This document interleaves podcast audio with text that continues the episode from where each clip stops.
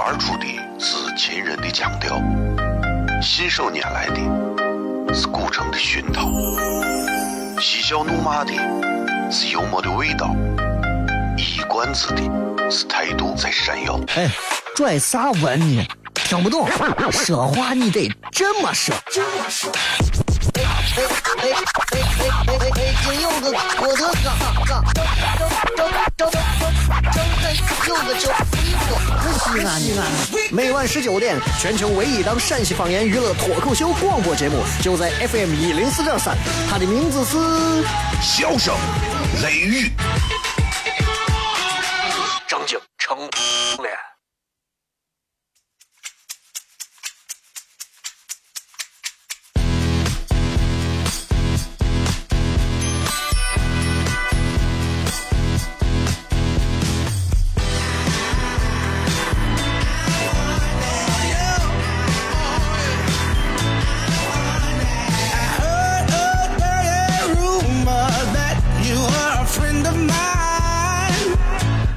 Hello，各位好，这里是 FM 一零四点三西安交通旅游广播，在每个周一到周五的晚上的十九点到二十点，小雷为各位带来这一个小时的节目《笑声雷雨》。各位好，我是小雷。前面时间有点耽搁啊，然后影响到咱们后面的节目，但是没有办法，这是每档节目开始都要有这么一个板块啊，你们自己选择收听和屏蔽都对了，你自己想，呃。这就好像一个电影开场之前会有很多的假演，会有很多的广告贴片一样，这没有啥啊，没有啥，这不重要，重要的是咱们现在节目开始。各位好，我是小雷。这会儿各位不知道正在路上干啥呢啊？呃，很多人经常通过各种渠道跟我通过我的微信啊、微信平台、呃、微社区、这个微信、呃、微博的私信、微博留言，呃，通过还包括还有快手，包括还有美拍，包括还有这个。呃，那个那个，包括还有啥来着？反反正乱七八糟啊，微博私信等等各种，经常跟我说，哎，说啥来着？咋又忘了？哎，上年纪了就是这。反正说你小雷啊，你这。你这很多我们外地的朋友啊，听西安话有些话我们不是都都能听懂。虽然你讲的我们已经能听懂很多了，但是总感觉听完你的之后，我们觉得很自信。去一趟陕西，我们发现你讲的等于跟他们说的完全不是一个事情嘛。我就给你举个最简单的例子，对吧？咱这档节目当中，只不过是带着陕西味道、西安味道、关中味道的这个西安普通话。这如果正儿八经按照一档。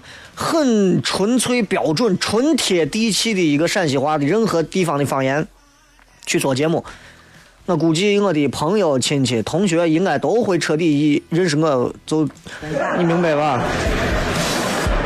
所以方言就在这里，就是它传播，它是需要有一个技巧的啊，对吧？你比方说，我今天给大家讲个段子，哎，昨天女朋友给我打电话，我说你说啥？他说：“你说我说啥？我说你到底想说啥？”他说：“你居然都不关心我说啥，那咱们就拜拜吧，再见，挂了。”就是比如说啊，比如说是这，你现在随便换一个陕西地方方言，就完了，对吧？你比方你拿，你拿大理县，往渭南、澄城、富平、大理这一带，你拿这儿的话说话，我跟你讲，真的，你一听。啊，你做啥呢嘛？啊，我没做啥嘛，我你叫你叫我做啥？我我没有做啥，那你这那打电话是你要叫弄啥？就那一片说话，主要是在呃牙齿嘴唇中间的位置，哎，比较抢戏，所以他们经常啥陕西陕西话放到味儿就是说，是吧？一说我就说了，是吧？啊就是完全不一样，各个地方都不一样。你到陕北，陕北那边就更气谱了。你看，哎呀，今天我们不是应该聊方言的，对不起啊，不聊这个了。总而言之，每天在节目当中跟大家都谝一点东西啊。一刻钟之前我不谝具体内容，都是跟大家闲闲扯呢，扯到哪儿算哪儿，对吧？因为我也知道啊，这个节目大家听片头啊，正经成怂了啊，被人家下了个文件说我低俗。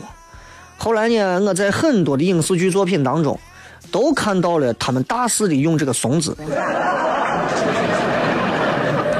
包括电影、电视剧、晚会、啊，都在用，很多的一些卫视都在用。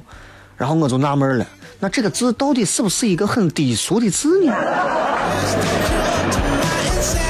大过年的啊，不想不想跟人家听评节目的一些老同志们这这这死磕，没啥意思。但是我想说的是，西安话的味道源于西安话当中带着的那些似乎听上去有点俗，但实际上它别有寓意的一些意思。比方你说带鱼儿，对不对？你说这个东西。咋说都比亲嘴好听，对不对？今天的直播贴跟各位来分享的一个话题啊，这个也是一句话，讲一件你被打击过的事情啊，啥把你打击过？呃，微博、微信都可以搜索“小雷”，休息一下回来片。哦，亲爱的露丝，你还记不记得那个棉积狠、染剂狠、感觉伤及狠的深深意外？哦，亲爱的露丝，你为啥要无情地把我甩掉？哦，亲爱的露丝给给老板等我们去结婚，等这头发都赔完了。哦，亲爱的露丝，没有你，以后谁给我蘸溜辣子？我难过极了。各位好，这里是 FM 一零四点三西安交通旅游广播，在每个周一到周五的晚上十九点到二十点，小雷为各位带来这一个小时的节目《笑声雷雨》。各位好，我是小雷。哦，天哪！笑声雷雨，有没有爱情无所谓，只要每天都陶醉。每个周一到周五，FM 幺零四点三，笑声雷雨，很好，很合适。哎，算你那胆子正的很，说不透你，赶紧请笑声雷雨，一会儿笑雷出来，把你鱼逮完了。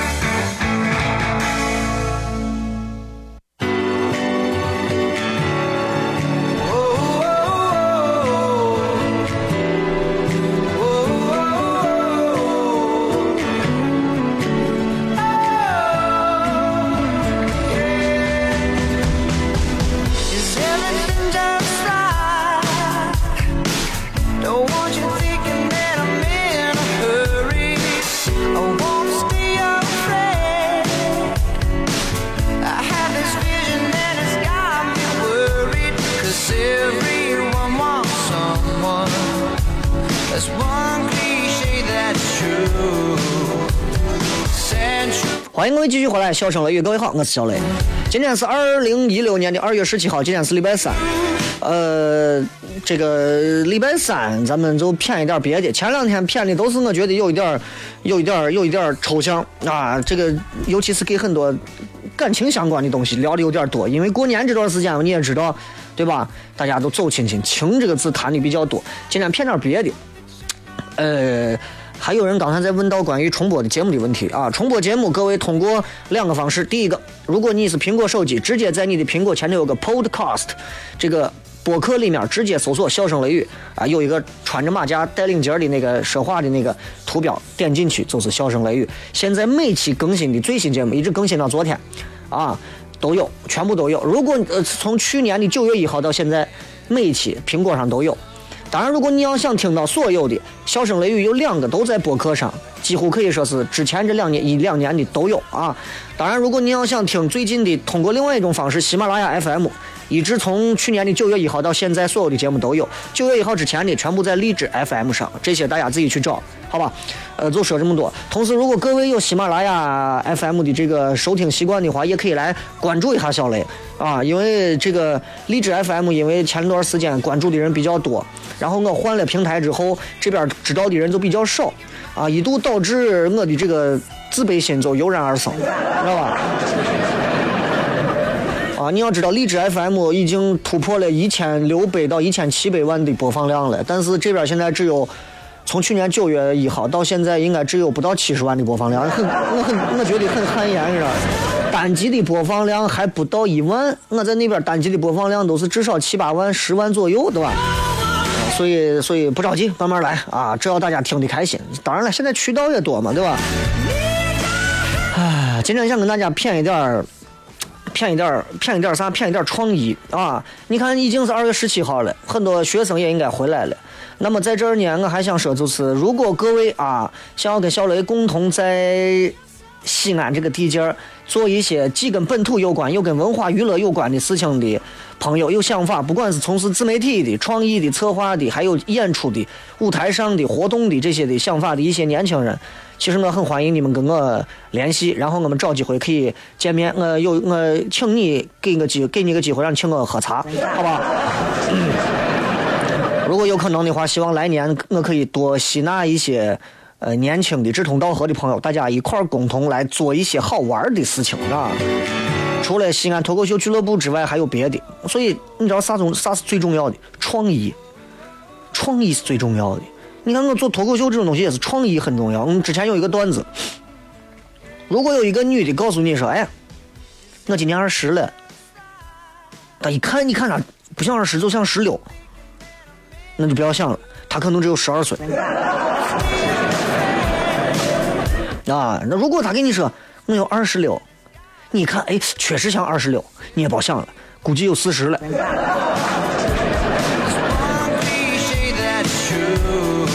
所以这个东西你不好说，但是你看脱口秀玩的就是创意，玩的就是想法，玩的就是段子，一定是原创的东西。你的脑子里头没有东西，是没有人愿意掏钱买票来看的。当你脑子里有东西的时候，十块、二十块、三十、五十、三百、五百，也会有人愿意去的。这就是为啥做喜剧的人会很少，因为在这样的一个时代当中，有几个人能天天鼓足勇气去逗别人笑，自己都想上吊了，对不对？今天我想跟各位分享一些跟创意有关的事情。怎么样？如果你是一个做创意相关工作的人，今天的节目很适合各位。呃，因为我是一个非常非常欣赏那种有创意的年轻人的一个，也算年轻人的不年轻的年轻人，好吧？但是你知道，就我碰见的这些人，有创意的已经很少了。啊，拿西安来说，西安这个地界上，不管是做媒体、自媒体、网络公司，啊，这个这个广告公司、文化传播公司、传媒公司。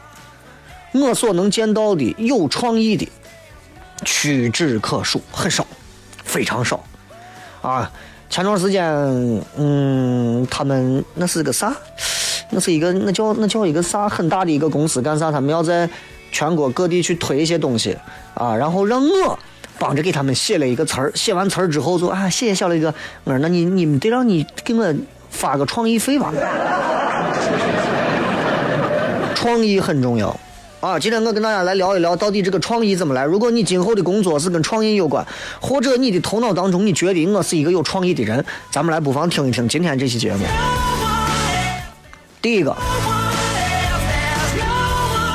你要会偷。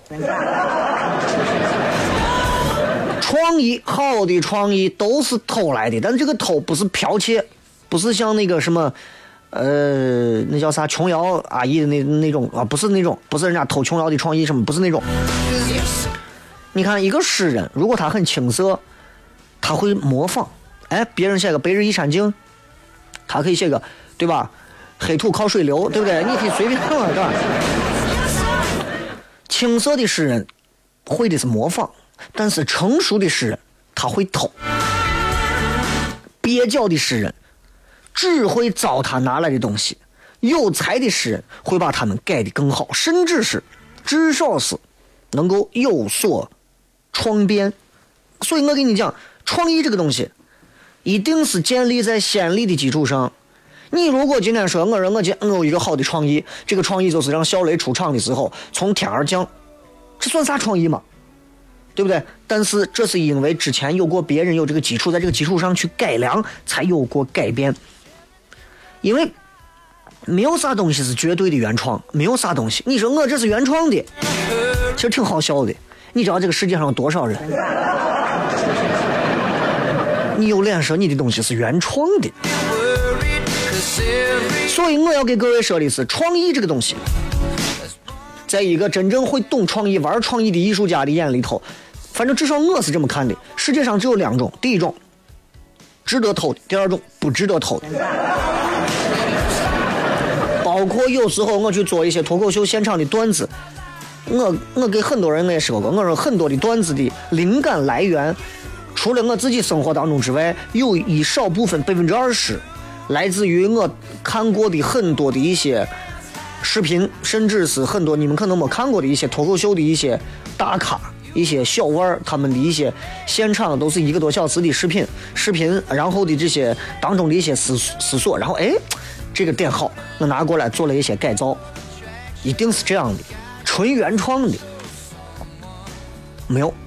啥叫纯原创，对吧？这这这没有这样的，对吧？所以，嗯，偷偷创意，不是我给你说的那种真的偷。现在很多的广告公司那种创意真的是偷的啊，简直是无耻，你知道吧？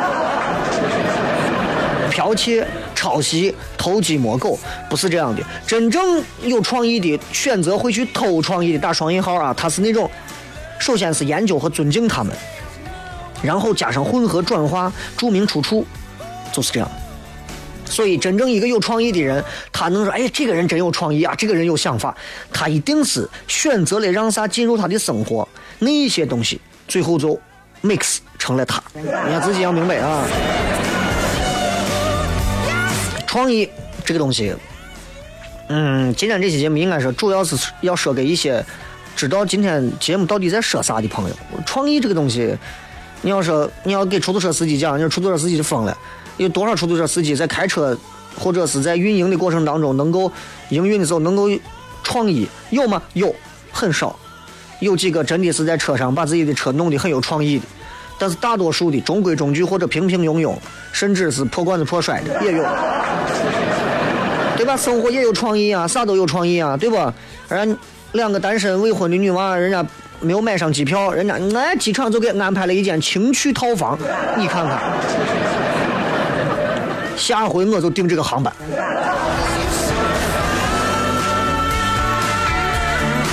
创意啊，创意这个东西，你记住，不要等你有一天认清了自己，哦，我要这样做，你再去，你再去做，那就远了，那就晚了，那就死定了。永远记住，不要偷表面的文章。哎，小雷今天说了个这个笑话，我原模原样搬过来，不是这样。哎，别人人家做了一个这个火锅料不错，我原模原样偷过来，不对，要偷啥呢？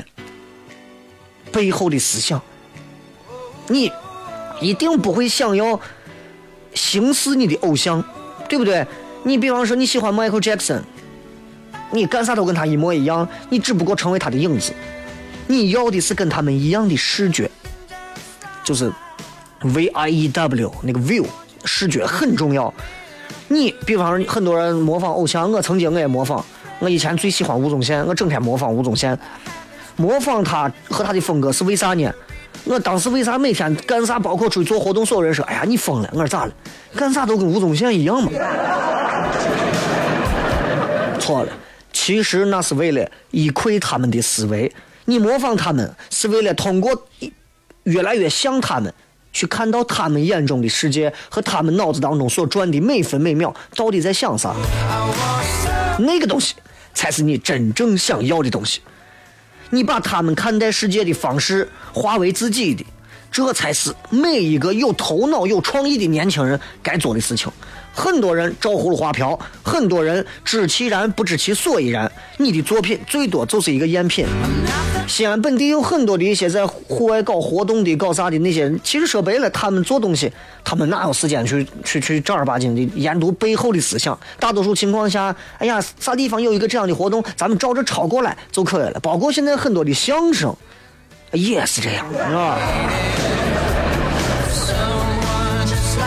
如今的时代瞬息万变，很多东西你如果说我我要把我自己先看清，你了解不了自己。等你了解清自己的时候，你已经八十了，你还有啥用吗？所以，不管你想做一个主持人，想做一个作家，做一个音乐家，做一个歌手，做一个鼓手啊，做一个啥，反正我想说的是，先从复制你的偶像开始，然后超越你的复制，然后开始效法，最后你会发现属于你自己。想做的事情已经逐渐的就有了形状了，从复制你喜欢的事情开始，复制、复制、copy、copy、copy，到最后，你一定会找到自己，一定会。这也就是为啥，比方再说一个行业，就是我经常会吐槽的司仪这个行业，对吧？司仪这个行业，大多数你会发现千篇一律，因为司仪这个行业没有一个真正可以属于这个行业的偶像，你知道吧？所以不如做自己，也送给很多正在做司仪的朋友们啊。当然，这个行当当中，说实话，现在竞争压力也是比较大的。如果你们都是那回事，包括做婚庆的，你们的婚礼的创意，如果都是千篇一律那个样子，那你就把钱还给人家新人，让人家出去发就对了。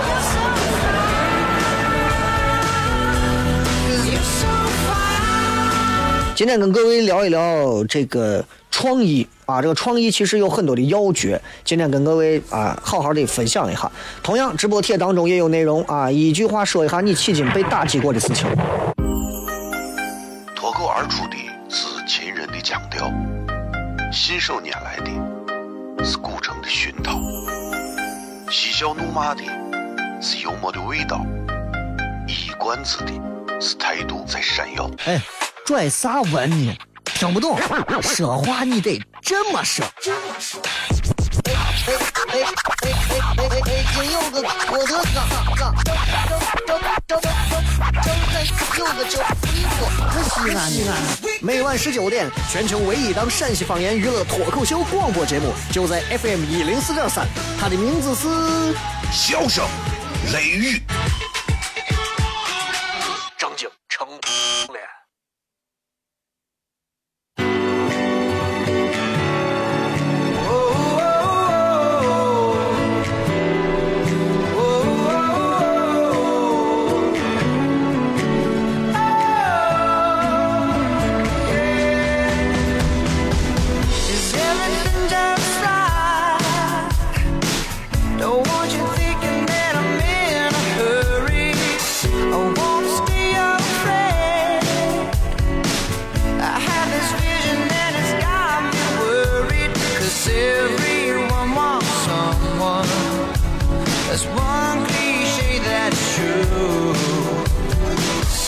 迎各位继续回来，笑声雷雨，各位好，我是小雷。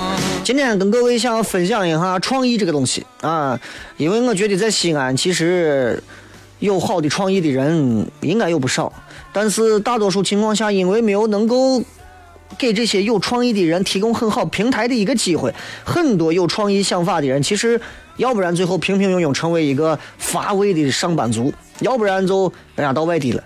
啊，去一线城市或者到个三线小城市，要么委以重用，要不然去那边一线城市找好机会了。你说西安有创意吗？对吧？这么多年了，啊，城墙还是那个城墙，钟楼还是那个钟楼，雁塔还是那个雁塔，兵马俑站到那还是我样子。年年的春晚办的就是我回事，年年的少儿春晚办的也就是我样子。家长们前赴后继都是因为爱娃，然后春晚每一年都是有一些舞舞狮，然后在这舞刀弄枪，没有创意，你知道吧？打开电视有时候你想骂街，因为你觉得本地的电视为啥看上去毫无创意？不要说毫无创意，他们连诚意都没有。打开广播，有时候你也觉得乏味，就好像你的左手有时候拉着你的右手，你也感觉不到你为啥要拉着，但总觉得不拉着，觉得就是就跟死了一样，你明白吧？这都是创意的问题。当你看到一档电视节目或者看听到一档广播节目的时候，它有没有创意？或者打开一本书或者打开一个杂志，拿到某一个产品，它有没有创意？直接会吸引到你。创意，我觉得是对人的尊重啊。创意，这是一个。这是一个现代社会当中非常欠缺的一个自由资源。当你说我是一个充满创意的人的时候，请你联系小雷。怎么样能有创意？比方我觉得，你去画一些自己想画的画，开启一些自己想做的事业，演奏一些自己想听的音乐，写自己想读的书，制造自己想用的产品，实现自己想看到的成果。哎，我不敢说别人啊，当中有几条我在做，画自己想看的画。对不起，我不会画画。开启自己想做的事业，我就想做一个能逗别人笑、自己还能挣钱的事儿，就这么简单。演奏自己想听的音乐，我五音不全，演奏不了啊。写自己想读的书，其实我很早就有想自己写一本书，但是我又在想，我自己想读的书，我想读的书，我如果。自己写一个我自己的事情，我根本就不想读，我想把那本书撕碎，你知道吧？我就想写一点让大家能够看完之后既烧脑又觉得有意思的。啊，我还想过，可能有一天我有机会，我也一定要拍一个电影，让自己让很多人坐到大荧幕上，就跟我看到那些好看的片子的时候感觉是一样的。当然都是想法啊，纯是想法。但是不努力怎么知道不能实现吗？对吧？实现自己想看到的结果。如果你能做到这一点，起码最糟糕的情况下，你起码你还有一个客户，做你自己嘛，对不对？创意还有一点很重要，行动力啊，你得有行动力啊。呃，创意这个东西是我们把所有的感官全部开启的时候，达到了巅峰时候得到的东西，所以必须必须请从电脑前头，电脑前头挪开，一定要拿个本子，拿根笔，拿着纸，激活大脑运转，或者说抛开纸笔电脑，弹弹吉他，做做饭，烤烤蛋糕。电脑会剥夺很多人，剥剥夺我们很多非常真实、很有创造力的感觉，全部都会剥夺掉。电脑跟前很多人，就比如拿手机跟电脑其实一回事嘛，网络嘛。你看你在网络上敢说的那些话，你在现实的生活当中你就不会说。我微信里关注了很多一些所谓的所谓的朋友，见面没话说。或者一见面，哎，来了啊，走，就跟俺俩就跟好像是真的，就是我在路上跟别的车怼到一块儿了啊，俺俩聊的话都比我们在微信上加完现实生活当中见面不说话来的要热闹，真的。再有，创意这个东西啊，我的一个心得就是，副业跟爱好十分重要。副业指的啥？就是你以为只是消遣时间瞎玩的东西。那些才是好东西。比方说，有人喜欢打游戏，打的相当好；有人喜欢旅游，游的相当专业；有人喜欢潜水，啊，潜的相当的生生动活泼，是吧？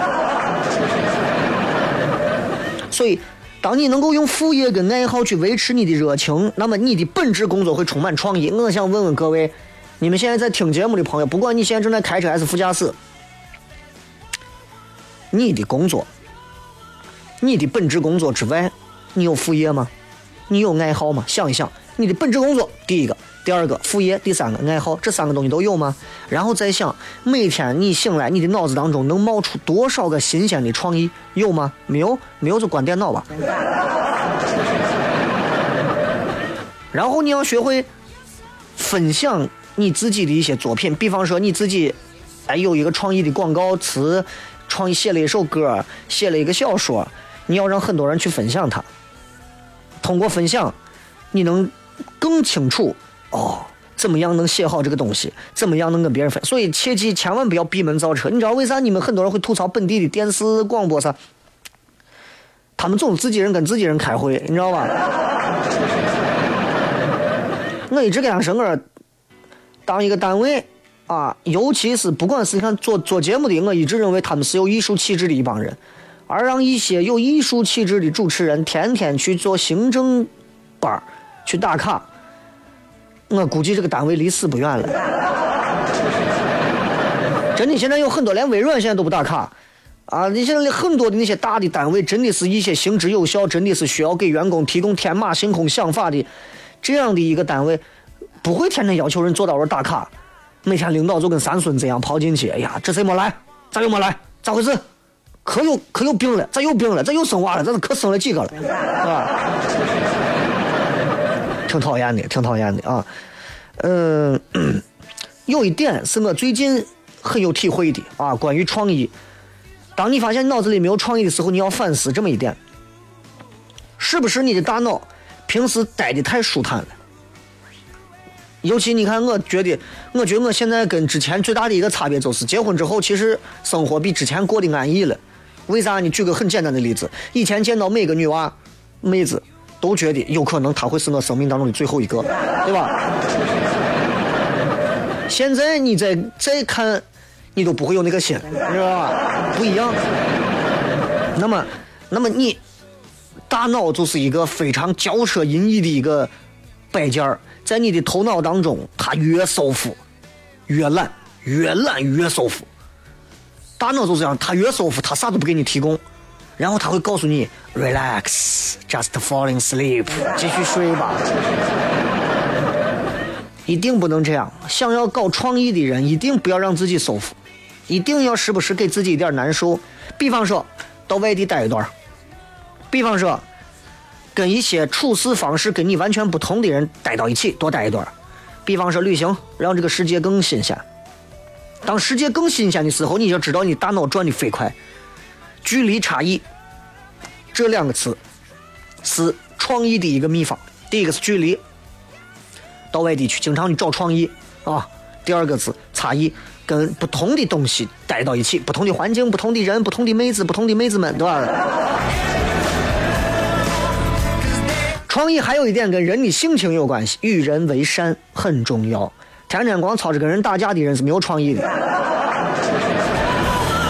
你看那些天天那种西安的那种小散片们、老混混们，天天啊，我不是我不是指所有人啊，我就是有那么一部分年轻娃们，开个车毛毛躁躁的，谁跟人家窗户放下来就对着别人就骂娘，上手就打人，啊，天天就是挣不了别的钱，就会挣那些钻法律空档的钱的这帮子娃们。真的，我说这帮人他们要是有创意，才见了鬼。人生就是马拉松一样的一场跑步啊，那不是冲刺短跑，你每天把自己崩死，弄那么大劲儿干啥？不要争，不要抢，把怒气真的转化成创意，追求创意，多交朋友，不要敌人。你欣赏所有美好的东西，你会发现很多东西都能回馈给你创意，啊，都是这样。然后就是你要知道，平时我们生活啊很乏味，很乏味。你必须要能保证，你把所有有价值的脑细胞跟宝贵的创造都用到重要的事情上。有的人每天一觉睡到下午三点，醒过来之后第一件事情打开英雄联盟，先来上两把啊，首胜啊。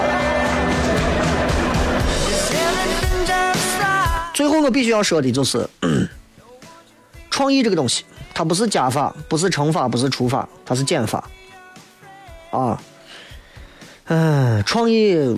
是有瓶颈的，就跟减肥一样，减肥比创意还可怕。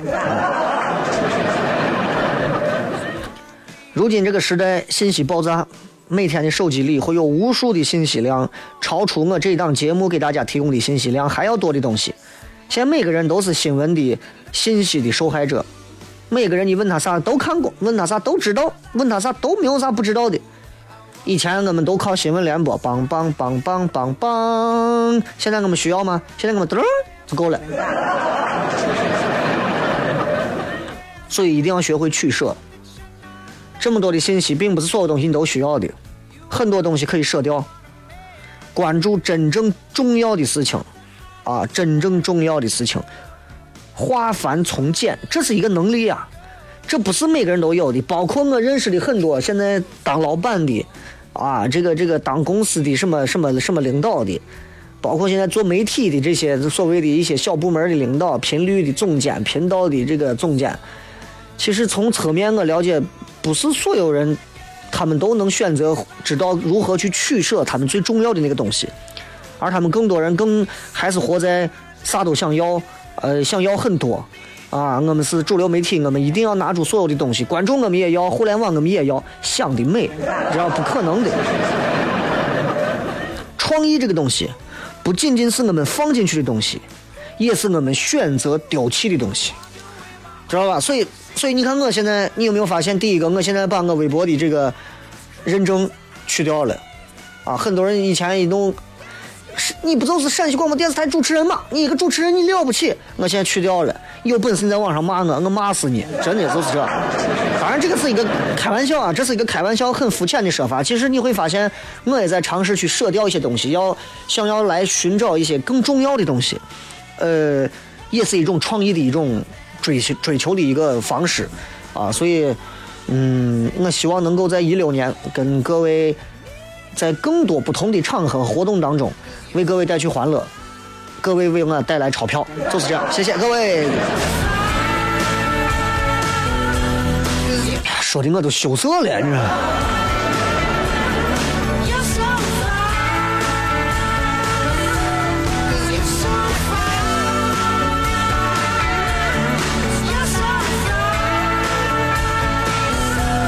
好了，这个接下来时间我们来看一看各位发来的各条有趣留言啊。除了这个直播贴互动的话题啊，这个一句话说一件你被打击过的事儿是啥？除这个之外，还可以聊一点别的。微博、微信搜索“小雷”回来片。United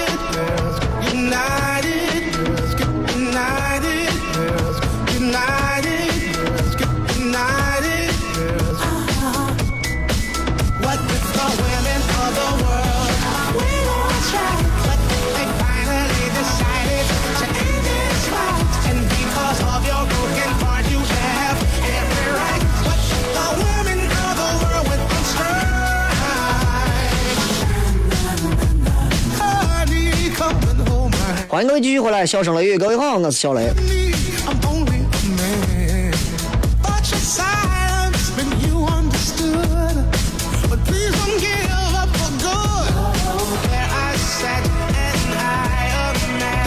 我们来看一看各位通过微博啊来聊一聊自己啊被打击过的事儿。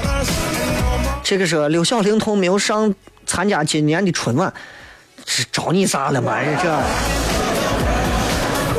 你们你们到现在还觉得刘小龄童没有上春晚是遗憾吗？我觉得简直就是一件喜事啊！刘小龄童，你今年春晚如果你看过的话，你会不会觉得导演没有让刘小龄童上春晚是保护了他？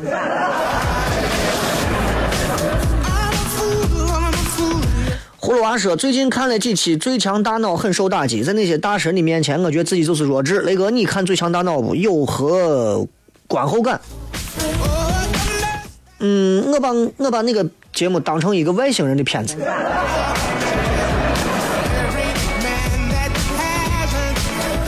那些那不是不是正常人，是吧？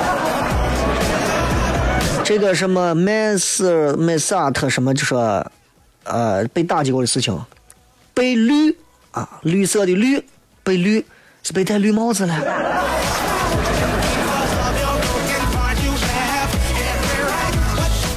嗯那不能算被打击，那是被羞辱，你知道吧？南风啊说，大学跑了一个学期的步，舍友瘦了十几斤，自己长了三斤。人家是绑着这个保鲜膜跑，你是吃着油炸馍片跑的啊？你要说打击，其实对我来讲，被打击的事情有很多。你有些时候人跟人差距多大，对吧？有些东西是我们这一辈子必须要望其项背的这种无法企及的那种差距啊！你知道，比方说，比方说，呃，科学界前几天才弄了一个引力波出来，啊，关于宇宙的。你要知道，上个世纪，这个世界上就出了一个预言引力波的人，这个人叫爱因斯坦。人家一百年前吹了个牛，说哎有个引力波这个东西，所有人啊 stupid 对吧？一百年后，一群科学家才能验证人家吹的我是真牛。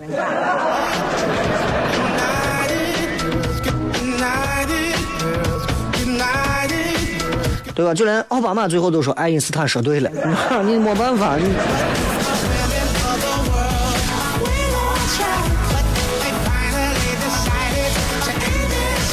飞飞北飘飘说大想呃太想工作，努力找工作的时候发现怀孕了，又得在家孵蛋，希望自己平安生下健康孩子，又得在家，你这是二胎吗？你如果真想工作的时候，关键时候你要把老公一脚踹下去，你知道不？蒲开超说都大三了还是单身，求脱单。哎，你们这些上大学的，天天觉得自己单身是一种罪恶一直想要你们什么时候对于成绩的追求能够超过脱单。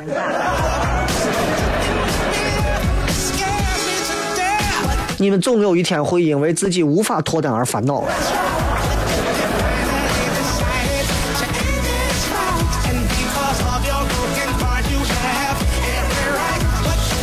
被你复活说六年没见，同学说哟咋是你？你不是结婚了吗？可我心里想着自己才二十岁，太受打击了。那问题来了，你到底结婚了吗？言微博说，高考志愿我报的是清华，上的是华清。蜘蛛侠说，我被亲妈唾弃。呃，在这个世界当中，被亲妈唾弃并不是一件被打击的事情。你要知道，相比蝎子，相比螳螂，相比其他的一些生物，没有你妈没有把你炖着吃了，就已经是很好了，是吧？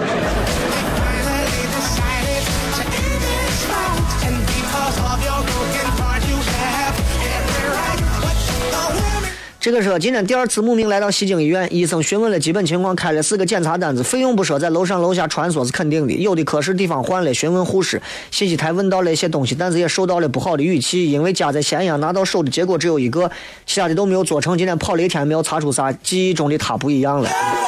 这不算是打击啊，这只能说你对于现在的这个医院当中的一些东西你不够了解啊，还是两说。有的医务工作者确实在这个，尤其是接待处的，有时候他们的这个表达方式确实是会让很多的患者觉得不舒服，因为人病了嘛，就希望你们能对我们温柔一点。但是你要放到医院这块来讲，医生在很多非常繁忙、繁琐、重复的这种工作，一遍一遍经历了几十几百遍之后，又来了一个你，饱含热泪的希望得到温暖话语的时候，你说谁是能量永动机嘛？对不对？我有时候你说我有人问我几个问题，把我问的搓火了，我一会儿我还不想好好回答你，何况大夫，对吧？那医院的医生动手动手术的，一个个躺到里头，地上都没地儿睡，趴到我躺一会儿，站到我睡一会儿，出来以后家人一个一个的就开始撅大夫，你肯定没有精力，我弄死你，都是这样。多理解啊！到这种地方就多理解，你宽心，他也能宽心。你在这种地方，你要是拿拿一颗非常敏感的心，你到医院里头，你我劝你就不要看，你这病也好不了。我跟你说，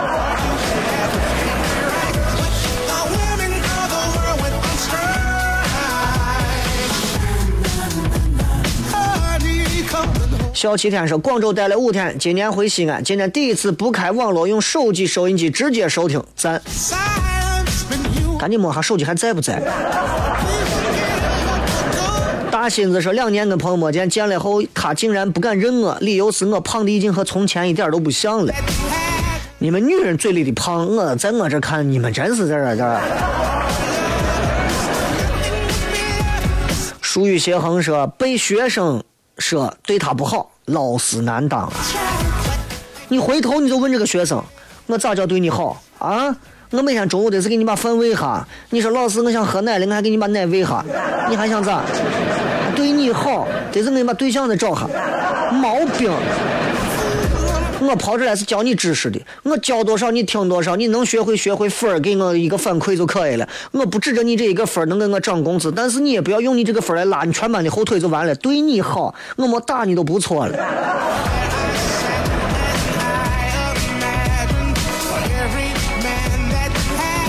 MTB 是呃一五年前去未来的丈母娘家遭到一家人的白眼儿，从此以后我就只会挣钱，变得没有朋友了。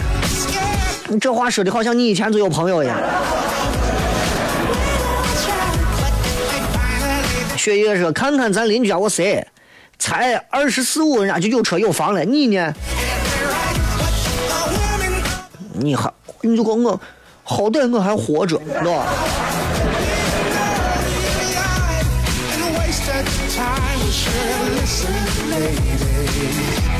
张多多说：“你怀孕了。”嗯，这话应该像是大夫说的话，是吧？怪叔叔说：“前女友嫌我不上进，所以你把她变成了前女友，对吧？”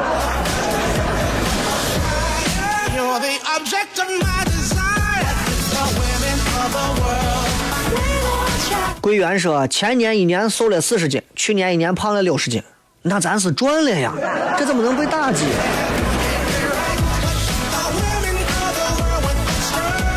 小赵姑娘是到现在还没有嫁出去，等你嫁出去就会后悔。我为啥现在脑子抽了，中电了？我一定要把自己嫁出去。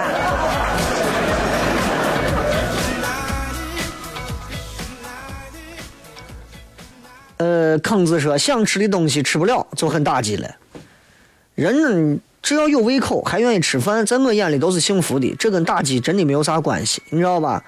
有一天有人告诉你这辈子都不能再吃饭了，不能再用嘴吃饭了，那才叫打击。咸蛋超人说，提前半年准备的求职面试没过，准备那么久，你就是打算好好的面试，你就没有想过好好的上班，你明白吗？巴拉巴拉说，结婚是两个家庭的事情，这是被打击的事儿吗？结婚是两个家庭的事情，这有啥被打击的？那你以为呢？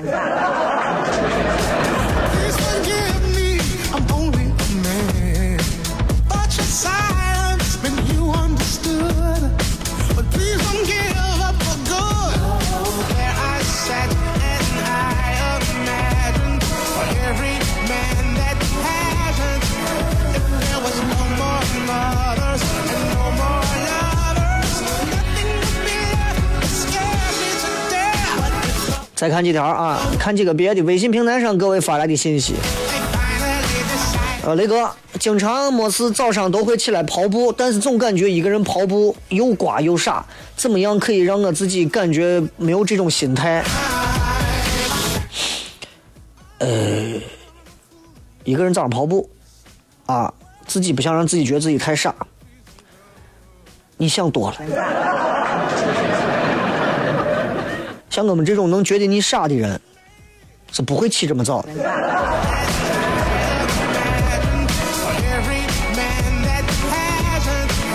这个是呃那个为啥男的女的以每个月收入都是一万块的时候，人家女娃的日子看起来总要比我们男娃的日子过得看着更有品质、更上档次？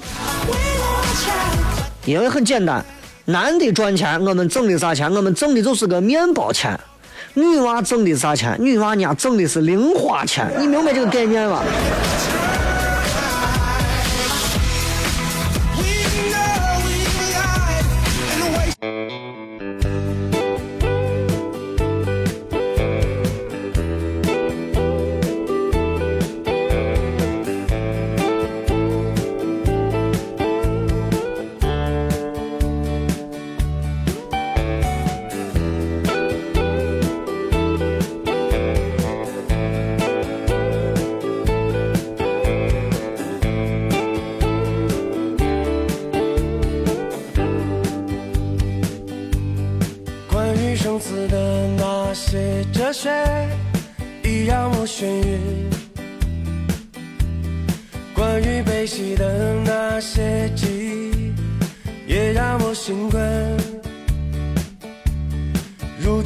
只是习惯简单、直接和轻松。